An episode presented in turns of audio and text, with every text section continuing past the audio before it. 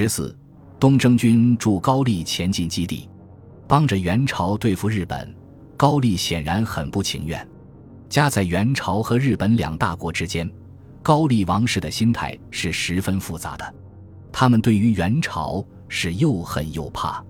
高丽上下已经认定了蒙古于敌中最为凶悍，以举国之力把这尊煞神伺候好，就谢天谢地了。但是，对于这群来自北方草原的野蛮人，高丽人打心底里是瞧不上的。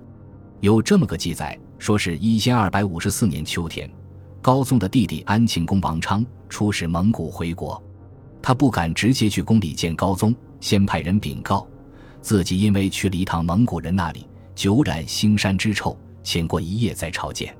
高宗回答说：“自从你出发以后，我寝不安息，近日求神拜佛，让你平安归来，好快点见面。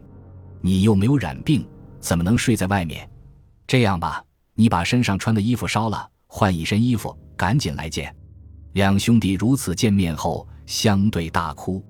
至于日本，像忽必烈进谗言的那个赵仪说的没错。比起元和南宋，高丽人对日本实情的了解显然高出不止一筹。正因为如此，他们心里才跟明镜似的，镰仓幕府那些凶徒岂是好随便招惹的？最能说明高丽忌惮日本的证据，莫过于这件事：屡受忽必烈逼迫，高宗只好派了一个叫潘福的人，给日本国王和九州的太宰府各递交了一封文书。给太宰府的书信里说。蒙古实在太厉害了，不低头不行。忽必烈让我们来传递消息，不敢不遵。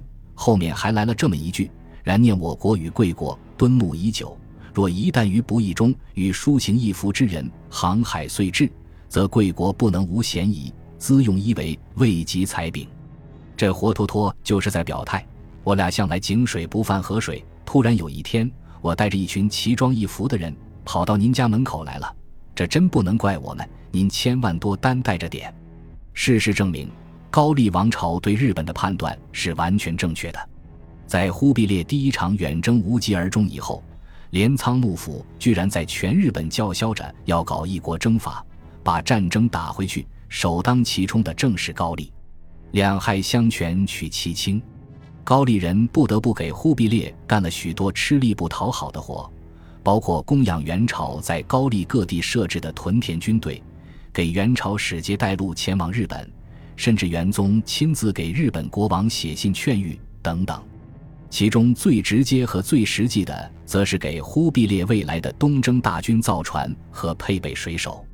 一二百七十四年，在忽必烈的催促下，高丽任命了三个造船官：东南道都督使金方庆、全罗道都指挥使徐拱。罗州道指挥使洪禄求，这三个官员威逼利诱，在全罗道、庆尚道等地一共招募了三万零五百名夫役，带着他们浩浩荡荡地奔赴造船厂。造船厂就建在高丽泉州道的边山和罗州道的天关山，都是靠近海边、幽深高峻的大山。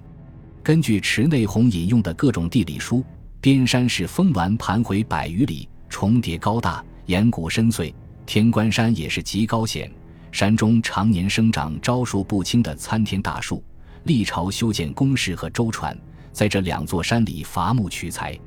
按照元朝的要求，边山造船厂和天关山造船厂打造的战船是大船三百艘，把斗鲁清吉舟三百艘，吉水小舟三百艘。大船又称千料舟，是能载重一千担的运兵大船。宋朝有一种海湖船，头低尾高，前大后小，如鼓之形，可以削减横向风对船体的推力，在近海航行和作战。其中大者两侧各有五排橹，载重千料，可乘坐百余人。元朝要求的大船可能仿照了这种式样。拔都鲁清吉州，谁也说不清楚是什么。以今天的眼光看，应该是用来抢滩登陆的冲锋舟。由于日本海岸水深不等，大船不能直抵岸边。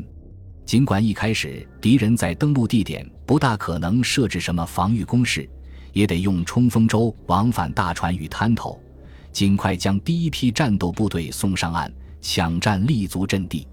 拔都鲁的蒙古语意思是勇士，蒙古军队里有一种特种部队，叫做拔都军或者巴都鲁军，是专门用来当前锋、打硬仗的死士。由此可见，拔都鲁轻骑舟大概是预计登陆可能遭到抵抗而设计的一种轻型战斗运兵两用船，可能有点像中国传统的蒙冲斗舰，但体型偏小。至于三百艘吉水小舟，不用说，是为大船提供补给的后勤船队。这是个勉强还算合理的舰队配置。造船命令一下，高丽全国都不得安宁，意气落意，书务繁剧，期限急迫，急如雷电，民甚苦之。为了不耽误预定的作战日程，总监督官金方庆提出，造船若依满样，也就是南宋船的式样，则工费多，将不及期。征得元朝的同意后，改为根据本国船样。也就是按高丽船式样建造。过了半年，高丽专门派人向元朝的中书省报告，九百艘船只已经打造完毕。当年六月十六日前，已经在荆州停泊待命，万事俱备，只欠东风。再过一个月，屯驻在高丽南部海军重镇合浦港的东征军就要登船出海了。